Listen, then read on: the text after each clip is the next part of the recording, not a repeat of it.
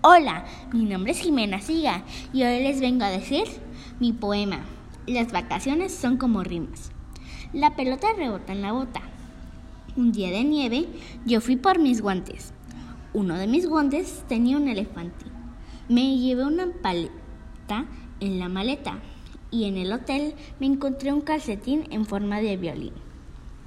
Lo que me inspiró para hacer ese poema fue mis vacaciones en Acapulco y cuando fui a la nieve con mi familia. Y cuando miré un violín, lo miré como mi calcetín. Gracias.